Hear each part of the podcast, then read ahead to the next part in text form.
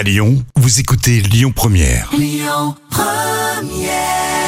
L'instant culture. Rémi Bertolon, Jam Nevada. On va terminer ensemble cette matinée de mercredi avec euh, l'instant culture et Jam Nevada. Aujourd'hui, alors comment les incendies de l'été, de cet été euh, 2021, ont provoqué des émissions de CO2 records? Oui, alors ces incendies qui ont été une véritable catastrophe ont provoqué des, des- des émissions euh, très très élevées de CO2 en juillet et en août.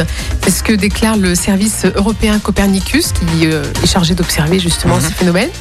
Et euh, l'ouest de l'Amérique du Nord a été aussi particulièrement ravagé en juillet et en août, avec notamment l'incendie euh, le plus important qui ait jamais été enregistré dans l'histoire de la Californie. Mhm. Et euh, alors que le sud-est de l'Europe, lui, subissait une vague de chaleur euh, très très difficile, la Méditerranée aussi a été touchée. Il y a la Grèce, l'Italie, en passant par l'Albanie, l'Espagne ou encore la Turquie. Ben, Sauf en France et à Lyon où il, faisait- il pleuvait tout le temps. quoi. C'est sûr qu'il n'y a pas eu d'incendie à Lyon. Je t'explique, euh, cet été. Non. en tout cas, tous ces incendies ont un impact terrible hein, sur la qualité de l'air de toutes ces régions qui ont été touchées.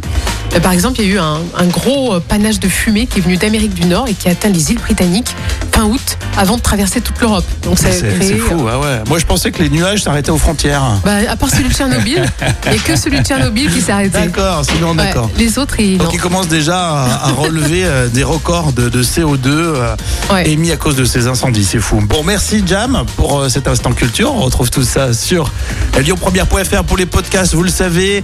Et puis euh, Amaury nous rejoint dans quelques instants pour vos infos sur Lyon Première.